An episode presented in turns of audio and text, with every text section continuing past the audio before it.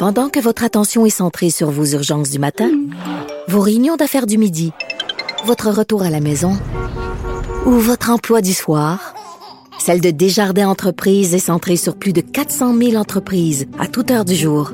Grâce à notre connaissance des secteurs d'activité et à notre accompagnement spécialisé, nous aidons les entrepreneurs à relever chaque défi pour qu'ils puissent rester centrés sur ce qui compte, le développement de leur entreprise. Radio. Cube Radio. Cube Radio. En direct à LCN. On rejoint dans ces studios de Cube Radio Mario Dumont. Mario, euh, parlons de ce contrat moral euh, que le gouvernement Legault propose pour les fêtes. Là, on précise des choses aujourd'hui. On répète que c'est loin d'être définitif. En fait, quatre semaines de pandémie encore, c'est une éternité. Ouais. Et oui, effectivement, après le, la joie pour certaines personnes d'avoir entendu on va pouvoir fêter Noël, on a un cadre fixé. Mm. Euh, c'est certain qu'aujourd'hui, on a mis la loupe quand même sur... D'abord, M. Legault l'avait dit hier, il y a un scénario, il y a un si si on se retrouvait, euh, là on dit la date serait après une semaine avant, autour du, 15, 16, 17 décembre, avec un 2, 3 000 cas par jour, on oublie ça, là tout va être annulé, on mm. va revenir. Et euh, d'ailleurs, aujourd'hui, le premier ministre de l'Ontario euh, a remis la ville de Toronto, la banlieue, en confinement. Donc, c'est encore possible. Donc, ça, c'est l'autre chose qui a été mis en relief aujourd'hui, c'est, ben oui, il y aura des rassemblements, mais le docteur Arruda a donné tous les détails. Euh, pendant qu'il faudra porter le masque, avoir des règles pour que si jamais une personne infectée se retrouvait par accident dans un, un souper de Noël, qu'on n'aille pas infecter les mhm. personnes âgées. Mais je dois dire, Sophie, que j'entends des commentaires, j'en ai entendu partout, j'en ai lu. Je suis quand même agréablement surpris la quantité de gens qui disent, OK, le gouvernement nous a donné un cadre, mais qui prennent l'espèce de responsabilité individuelle de dire à l'intérieur de ce cadre-là, on fait pas n'importe quoi là. Je veux dire, euh, les gens qu'on aime, les gens qui sont asthmatiques, les gens qui sont âgés, etc. Euh, on va pas arriver puis on s'occupe plus des règles, puis on fait un party, puis on, les, mm-hmm. on les embrasse, on les prend dans nos bras, on s'est pas mis en, mis en, quarantaine la semaine d'avant. C'est comme si, une fois que le gouvernement a donné le cadre, il y a quand même une, responsabilité, une responsabilité individuelle ou, qui ressort. Et on là-dessus. Oui, on mise là-dessus, mais je sens que c'est là quand même. Je sens que les gens sont, sont pas mm-hmm. partis en peur. Les gens se font des invitations ou étudient leur scénario, mais d'une façon pas tous, il y a toujours des irresponsables, c'est normal, mais de façon générale, je dirais que c'est regardé d'une façon qui est euh, qui est responsable. Ouais. Il y, a, les travailleurs de la santé qui ont le sentiment qu'on les a un petit peu oubliés là-dedans, là, qui vont avoir des, fêtes tous ceux, Non, tous ceux qui ont des congés, il y a beaucoup de milieux de travail là où euh, on travaille 365 jours par année, les services essentiels, puis souvent on partage, il y en a qui prennent le jour de l'an, puis il y en a qui prennent Noël. Mm-hmm. Bon, là, je peux pas croire, on est, on est le 20 novembre, Sophie. Je peux pas croire que humainement, les employeurs et les employés seront pas capables de s'accommoder pour dire, bon, on va se partager là sur les quatre jours où on peut fêter. Je vais t'en donner deux. On va. Je comprends que dans les horaires traditionnellement faits, ça punirait des gens. Mais d'après moi, avec ce qu'on a vécu depuis le mois de mars, on est dans une année pour faire des exceptions, montrer de la souplesse.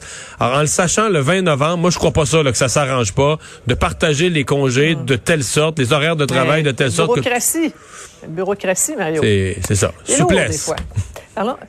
Parlons Justin Trudeau, euh, qui s'est euh, qui s'est gardé de, de, casser du sucre sur le dos de M. Legault aujourd'hui, mais disons qu'il y, a un tout autre ton par rapport à, Québec, puis en plus le revoir devant chez lui, disons que la, symbolique était assez euh, lourde. La symbolique était forte. Il y a trois, il y a trois Canada, Sophie. Il y a l'Atlantique où ils ont très peu de cas. Tant mieux pour eux. On, leur souhaite que ça reste comme ça. Il y a le Québec qui a eu la, première, la deuxième vague, la première vague difficile, la deuxième vague avant les autres, puis où la situation est sous un moyen contrôle. C'est beaucoup de cas, mais c'est plus en augmentation. Ça se maintient là, depuis euh, mm-hmm. déjà depuis quasiment six semaines. On se maintient un peu en haut de 1000. Mais... Et à l'Ouest canadien. Je pense M. Trudeau, ben l'Ouest c'est l'Ontario là. Et M. Trudeau lui gère tout le Canada. en feu là. Ah oui, oui les, courbes. Ce matin, à l'émission LCN, je montrais les courbes. Là, c'est, c'est mhm. fulgurant. C'est complètement hors contrôle. Ce sont des courbes quasiment verticales où le nombre de cas monte d'un ah jour à l'autre. Puis là, tu te demandes, OK, ça va arrêter de monter où et quand? Donc, euh, M. Trudeau fait face à cette situation. Je pense qu'il y a des provinces aujourd'hui où on n'est pas à l'étape du tout, du tout de parler de Noël. Au Manitoba, en Alberta, euh, on est presque en train déjà de dire on va être obligé de mettre un X sur Noël. Donc, M. Trudeau, lui, il y a ça comme portrait, il y a tout le Canada, et donc aujourd'hui avait un ton beaucoup plus dramatique et alarmiste, en effet. Oui, en effet. Mario, euh, dans un, un, tout autre dossier, on, on se rappelle euh, le cas Bertrand Charret, combien d'autres? Hein? Cette, cette, annonce là, de, la, de, la, ministre euh, Charret, là, ce poste d'officier indépendant de traitement des plaintes créées pour euh, les athlètes agressés ou harcelés, c'est bien reçu de façon générale. Là. Oui, mais d'abord, leadership de la ministre qu'il faut souligner, mais surtout la maturité des fédérations sportives. Je pense que les gens ont, ont pris mm -hmm. des leçons. Parce que les fédérations sportives pourraient voir ça négativement, là, pourraient voir ça comme, comme si un gros espion on leur fait pas confiance à elles, les fédérations, pour gérer les cas, s'il y a des agressions, puis qu'un gros espion va regarder au-dessus de leur épaule. C'est pas comme ça qu'ils reçoivent. Ils disent, il faut avoir, pour le bien de nos jeunes, pour se protéger tout le monde, il faut avoir ce mécanisme indépendant. Je trouve que c'est géré avec maturité. C'est vraiment pour euh, un nouveau, d'ailleurs, une nouvelle place pour porter plainte qui sera vrai pour le jeune qui joue au soccer à l'échelle locale dans sa ville ou son village, jusqu'aux athlètes de haut niveau qui sont aux championnats provinciaux. Là. Ouais. Et, et, donc ça, c'est bien. Je trouve que c'est tout à fait une, une, bonne chose, une évolution euh, souhaitable pour la sécurité des jeunes qui pratiquent du sport. Excellent. Merci beaucoup, Mario. Au revoir. Bonne fin de semaine. Alors, Vincent, oui, fin de semaine euh, qui... Euh, il y a certaines activités politiques régulières qui doivent avoir lieu malgré tout, là. Hein? Oui, parce qu'on sait que c'est le Parti québécois qui, se, qui aura des réunions euh, virtuelles. C'est un espèce de, de conseil national, mais... Euh, mais bon... Ils seront quelques-uns. Ce que je comprends, c'est qu'ils seront quelques-uns à Granby, là, dans, dans le point central de ça. Mais les autres, chacun chez eux. Et, euh, et c'est le G20 demain et dimanche. On a très peu parlé cette année, mais c'est le G20 et... Un G20 virtuel. Virtuel. Ben, on savait pas, Tu pensais à l'économie en sécurité?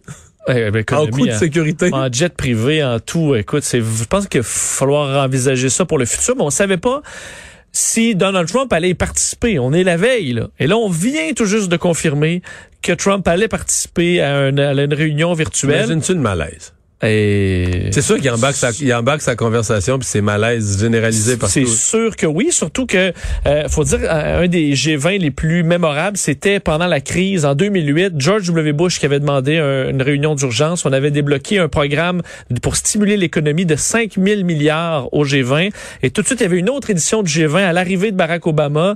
Et euh, on sait la transition entre les deux présidents s'était fait de très belle façon.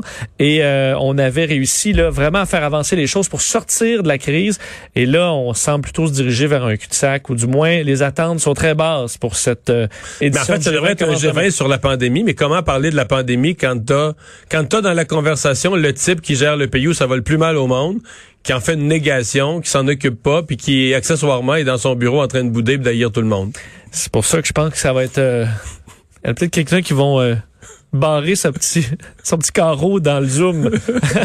Va mettre un X sur sa face. Merci Vincent, merci à vous d'avoir été là. Merci Sébastien, Alex pour cette semaine de travail. Je vous souhaite un bon week-end. Faites vos invitations pour Noël, mais raisonnablement. On se retrouve lundi 15h30.